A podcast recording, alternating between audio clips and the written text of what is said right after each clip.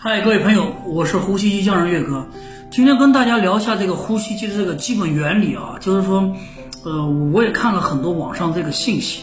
其实我们是在二零一六年的时候开始做这个自媒体这块的，当时这个网络上的信息是比较庞杂的。后来我们就我自己，其实是我本人吧，我写了大概有将近五五十万字的文字，还有这个视频跟音频，那就发了很多比较好的科普资料。呃，但是我最近我又看了一下这个网络上的这个情况，我发现网络上科普资料多是也挺多的啊，就是优质的呢，还是还不是特别多。今天呢，我们主要讲一下这个呼吸机的基本原理。其实我我们在了解一个事物的时候啊，我们应该从它的一些基本概念跟定义上去仔细去了解它，把它的一些基本概念吃透。这样的话呢，实际上非常有利于我们去深入的了解一个产品、一个行业，乃至于一些呃一些学科吧。其实它这个呼吸机啊，它是上个世纪呃八十年代，八十年具体是哪年其实也没有说清楚，就说是八十年代，也可能七九年也说不定。就说是当时呢，在欧美国家呢，二战以后生活条件非常非常的好，然后很多人也开始肥胖了，然后也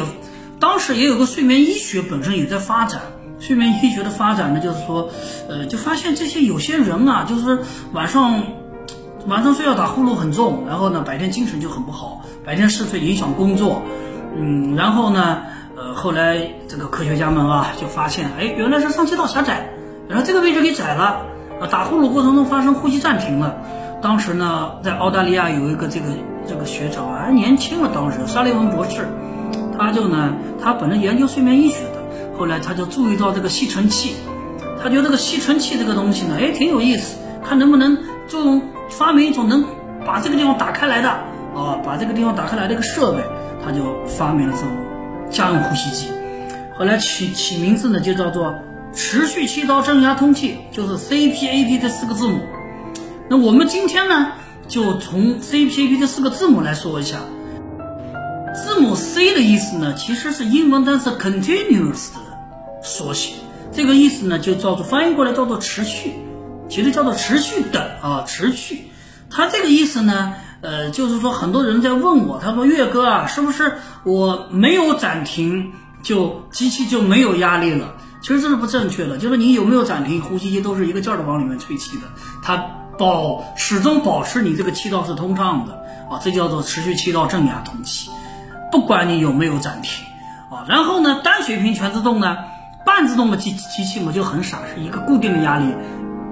啊。今天晚上设定到八就是八，第二第二天我设定到十就是十。单水平全自动的呢，它会有一套算法跟这个传感器，它会监测你的气道有没有阻塞。哎，如果有阻塞，它在原有基础上压力再高一点、低一点，总之呢，让你的气道是保持通畅的，这就是持续气道正压，